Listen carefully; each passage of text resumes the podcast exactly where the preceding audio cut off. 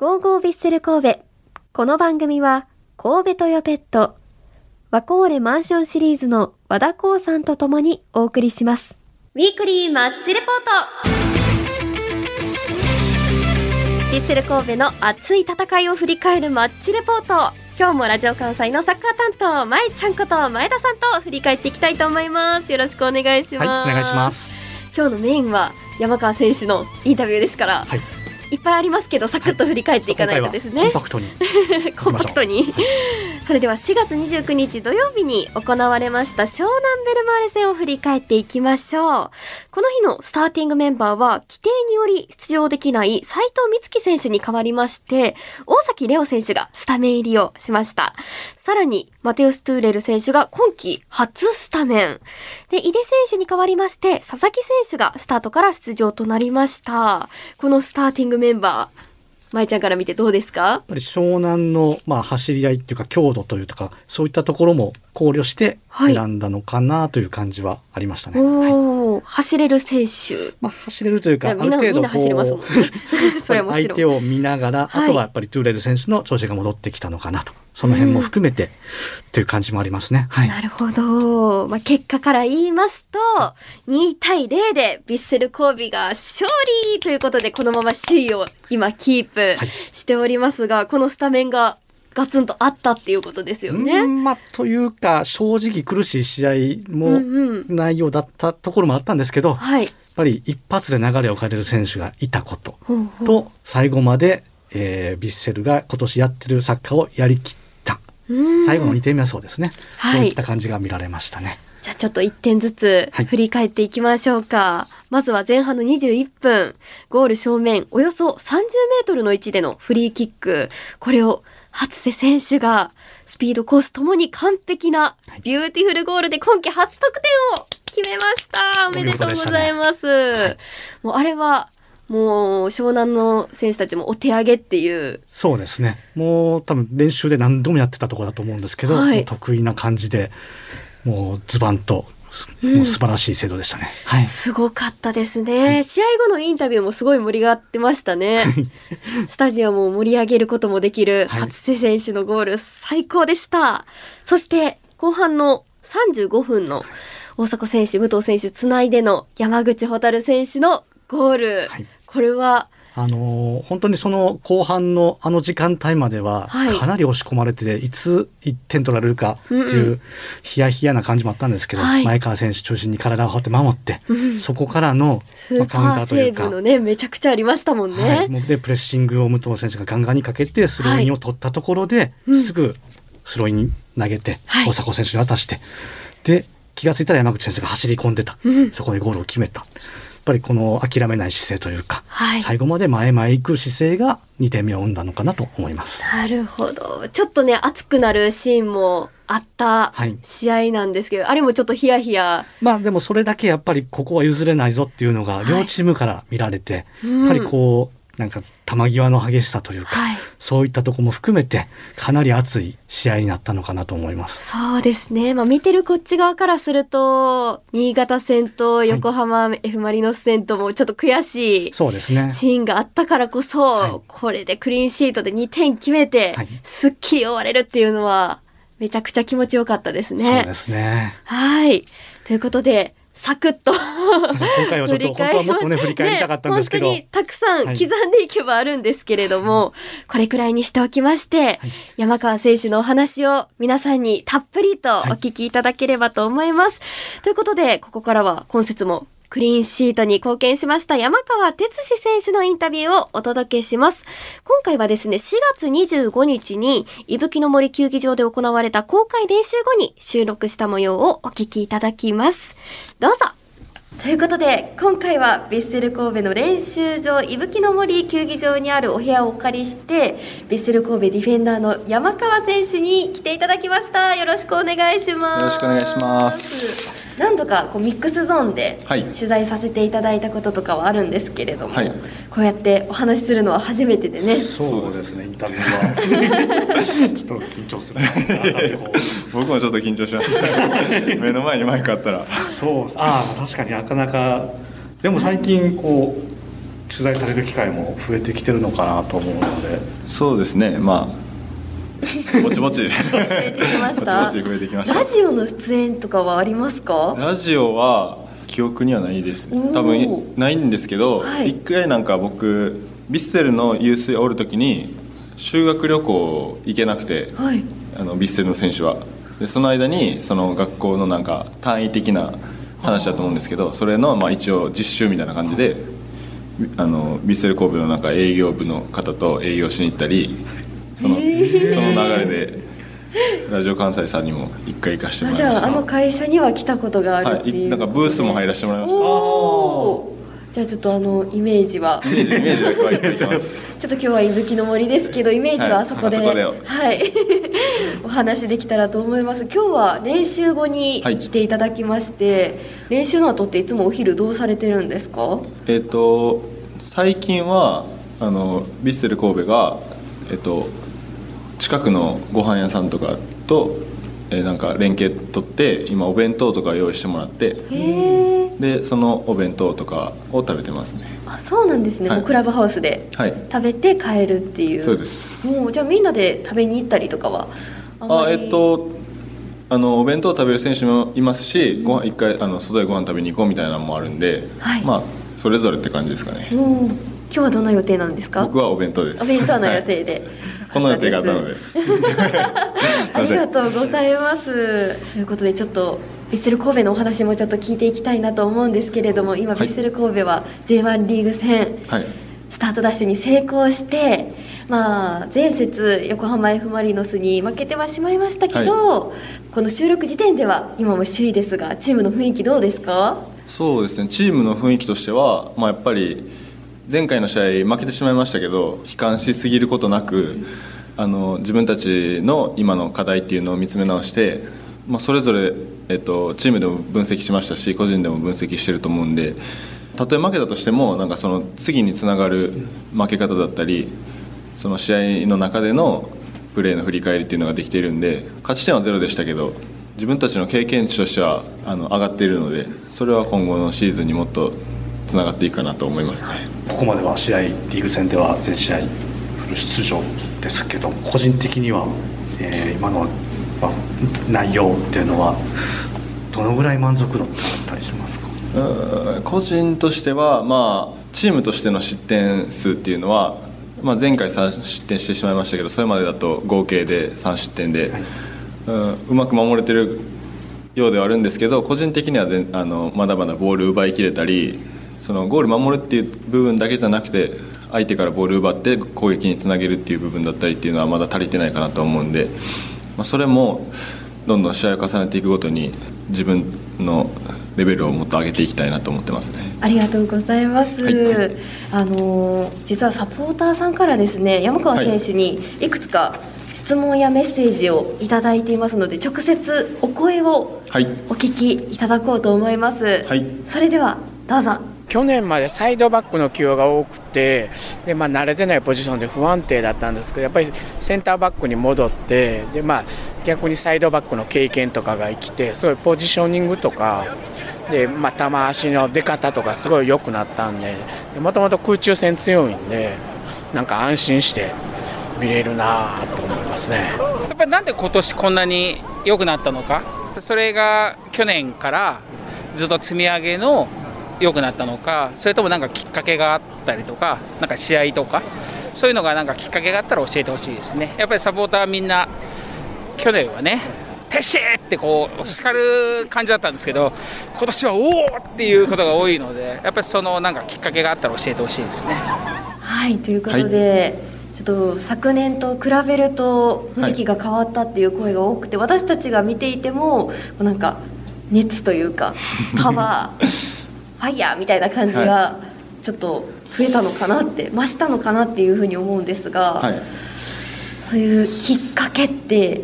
いうのはあったりするんですか？そうですね。まあ去年と今年でやっぱり大きく違うのはポジションが違うっていうのはもうすごい違くて、まあ、去年まではこれまで僕もやったことなかったサイドバックの中でまあいろいろチャレンジしながら、まあ、悩みながらいろいろやってたんですけど、まあ、それが今年になってからはやっぱセンターバックになったということで、まあ、これまで僕も中学校、まあ、細かく言えば小学校5年生ぐらいからセンターバックやってたんで、まあ、15年ぐらいやってたポジションにまた今ついてるんで、まあ、そこのそのなんか経験値の違いだったり、まあ、これまでのその自分の中での自信とかっていうのはやっぱりサイドバックやってる時よりはセンターバックの時の方が自信自分には持ってましたし、まあ、そういったところがなんか今の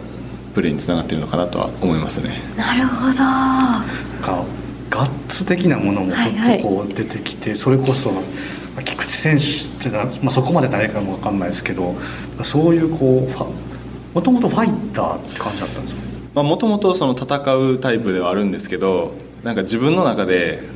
あの感情を出しすぎると試合の中で感情を出しすぎるとそれこそなんか熱くなって空回りしちゃったりみたいなのが結構多かったんで、まあ、そこは落ち着かせようみたいな時もありますしそれ出ちゃう時もあるんでなんかその時々 自分のまああ自分今熱くなってるなって思えるようなぐらいのなんか俯瞰した感じで自分が見れたらいいかなって思いますね。ポジションについても質問いただいてますので、はい、はい、そちらもお聞きください。はい。本当に陰ながらこう縁の下の力持ちというか、ほんまにこう気づいたら煽ったみたいなことがすごい多いなって思います。生で見てないと多分分からへんところかなと思うんですけど。そういうところはなんかこうまた本田選手と違ったタイプでいい選手やなって思ってます。あセンターバックをするときとサイドバックをするときにこう違いとして意識していることって何かあるかなっていうのを聞いてみたいです。ポジションが違うのでやることも多分違う。攻撃の仕方も変わってくると思いますしなんかこう結構ポジションも流動的今のビセルすごい流動的に変わってるのでこう一瞬サイドバックになる瞬間っていうのも絶対あると思うのでそういう時になんか切り替えとかがあったりするんかなっていうのは気になります。はい。もうこれはそのままですね。女性サポーターの方すごい見て見られてる。どうですか？意識していること。そうですね。逆に今センターバックやってて、あのサイドバックまあここ2年とか3年ぐらいやっててよかったなみたいなのはすごい思うことたくさんあって。まあ、例えばビルドアップの時になんか首か振る回数だったり、まあ、周りに見る見えるなんか質が変わったりっていうのはあの実感しますし、まあ、守備の時でもやっぱサイドバックやってる時にセンターバックの選手がここにいてくれたらあの助かるなっていうところもやって分かったんで、まあ、そこは今でも意識しているところでもありますしあのサイドバックはすごい悩みながらたくさんやってたんですけど、まあ、それはすごい自分今の自分にとってすごいプラスになっているなっていうのは思いますね。今ルヴァンカップで若手の選手が本職でないところでやってるところもあるんですけどやっぱりそういうのって見ててなんか、まあ、山川選手も通ってきた道じゃないですか。なんかこう自分がこう今そういう見本じゃないですけどそうなっているのかなっていういいなんか今上がり方をしてるような気がするんですけどそこはどう感じてます？そうですね。まあ、うん、やっぱりその試合に出ることが一番プロの選手としては大事なことで試合に出ないとその例えば J リーグの強度になれなかったりスピード感っていうのがやっぱ分からないと思うんですけどその試合の数をどんどんこなしていくことであの体が慣れてきたり頭が追いついたりすると思うんでもう本当今はポジションあの本職じゃなくてもとにかく試合に出ることを意識してで試合に出るチャンスもらったらそこで自分ができることをやりやるっていうのがもう一番成長の材料かなと思いますね。まあ、いろいろ待遇面も変わってきますから、ね、ちょっとね。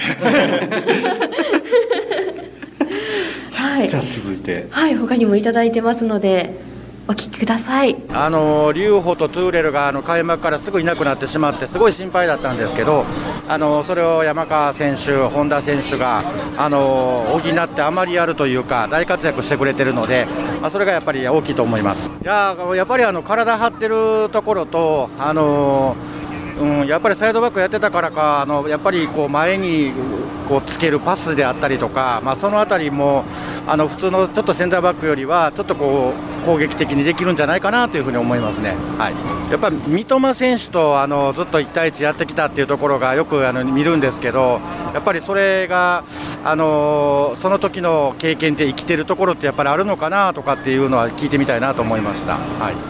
はい、ちょっと大学時代のお話も出ましたけど、はい、この辺りはどうですか？まあ、サイドバックはあの攻撃の起点となるポジションだと思うんで、まあ、その時にやっぱり、まあ、自分の中ではなかなか前に対してプレーできてなかったのは結構あったんで、まあ、そこはセンターバックでも意識して前につけるようにはしてますし、まあ、あと周りの選手の要求が本当高い高くて具体的なんで武藤選手とかもう奪ったらすぐ前につけろとかあの隣でやってる酒井選手にもよく怒られてますし まああの本当普段そういう先輩方があの試合でも練習の中でもすごい要求してくれるんでそこのあの意識っていうのはすごいあの強くなってると思います。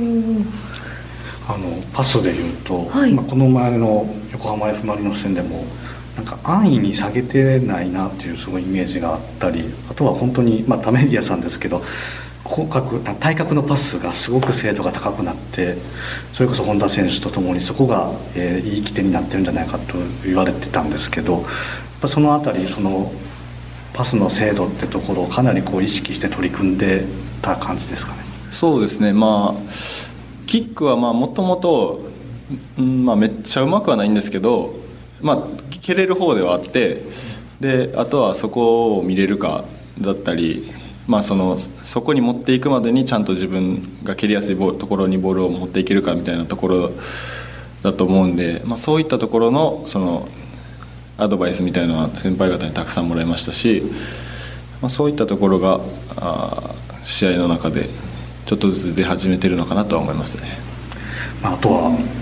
どうしてもこう山川選手というと、まあ、つくまで三笘選手っていうよく多分こう聞かれてるとは思うんですけど改めてやっぱりこうあの一緒に過ごした時間あのやっぱりこう切磋琢磨できて今成長できてるって感じはあったりしますか？そうですね。えっと、まあ、本当なんか今思っても、まあ、やっぱりえっと三笘選手とあと今レイソルの高峰選手とあと今アルビレックスのえっと、キーパーの阿部選手とかいたんですけど、まあ、本当そこのメンバーみんなすごい意識高くてあのなんかオフの日オフっていうか休みの日でもあのみんなで筋トレしたりなんか一緒にパッてやるっていうわけじゃないんですけど一人で筋トレのあのルームに行ったらみんなおるみたいなとかあとまあ、それこそ授業も本当ちゃんとみんなで行ってましたし、まあ、なんかねあのサッカー以外の部分だったり、まあ、サッカーの部分でもそうですけど本当あのみんな意識高くてなんか自分がやらんかったら置いていかれるっていうような気持ちであの切磋琢磨というかそれこそみんなで上あの上に上がっていけたらいいなって話してましたしあのみんな高校卒業して大学入学したタイミングであのそれぞれのチームに戻るのが目標っていうのはみんな言ってたんで、うん、それが結果的にあの高見選手今レース行きましたけど札幌行ったんで、ねはい、まあ、それこそ全員ちゃんと戻ることができて、はい、それはやっぱあの4年間の積み重ねかなって思いますね。それにしてもあのユニバーシアードの金メダルのメンバー。す。ごいことますね本当に、はいもうみんな海外で活躍してるし、まあ、あの今でもやっぱり周りのそのそこにいたメンバーの活躍やっぱ気になりますしね。いや今見てもあのメンバーすごいですね。本当に、まあ、上田選手。はい今お話ありましたけど、はい、前田さんから。はい。ちょっと補足なんですけど、はい、ユニバーシアードの話が最後あったと思うんですけど、はい、えっ、ー、と2019年にまあ大学生中心でえっ、ー、と戦った世界大会がユニバーシアードがあって、うん、そ金メダルを取ったんですけどそこで山川選手がこう先発で出てて活躍してたんですけど、はい、その当時のメンバーがその三笘選手、うん。上田綺世選手、はい、旗手怜央選手、はい、その他も今 J1 で主力の選手ばっかりなんですよ。それぐらい素晴らしい選手たちがいた中で山川選手が先発で。活躍してはい。金メダルに貢献して、で今 J リーグでうん。ヴィッセルに戻ってき、戻っていうかアカデミーから大学経て戻ってはいこうレギュラーで活躍してるっていうなんかストーリーがまた。いいですね、はいいいですね。そういうのも聞けたのも良かったですし。そうですね。サポーターさんの質問結構鋭くて。よく見てはったんですね。本当に。ねえ。本当に私たちではしきれない質問を皆さんしてくださって、はい。なかなか聞けない山川選手のお話も聞けたんじゃないかなとはい。思いますね。はい。はい。であのーまあこの今回、えー収録した後に湘南戦があったんですけど、まああの湘南戦の取材はちょっと中でディレクターのたっちゃんが、たっちゃん、えー山川選手にちょっと直撃していただいて、かっこまあ話をたですね。かっこたが、はいはい、話を聞いてもらって、で、まあ、今回、えっ、と、まあ、試合の感想については、本当にあの、まあ、とにかく無失点で抑えられたというのが、今年のヴィッセルを象徴するような試合だったと。うん。まあ、そういうところで、ちょっとまあ、安堵してたとはいいうところもあって、あと、あの、ちょっと熱くなるシーンがみんなあったじゃないですか。はい、ちょっと。その時にはい。まあ、本人もね、熱くなったら、ちょっとあんまりみたいな話があったんですけど、うん感情的になるのはっていう話もね。あの時は、ちょっどはいと、まあ、あえて自分は行かなくていいかなみたいな感じで少しこう、間を空けたはいみたいな話があったそうなので。おお。あのじゃああの時はちょっと一歩まあ引いて。そうですね。まあ、ある程度こう、大崎選手だったりがはい。言ってくれてたので、はい。まあ、ちょっとこう、冷静に冷静にみたいな感じはあったんでしょうね。なるほど、は結構ねみんなで行くとそれはそれでちょっと良くないですから、はい。まあ、その辺をちょっと役割分担ってやつですけどね。あって、はいそういうのもそういうの聞けるっていうのがまた、はいこのラジオのいいところですね。はい。はい、次はですね後半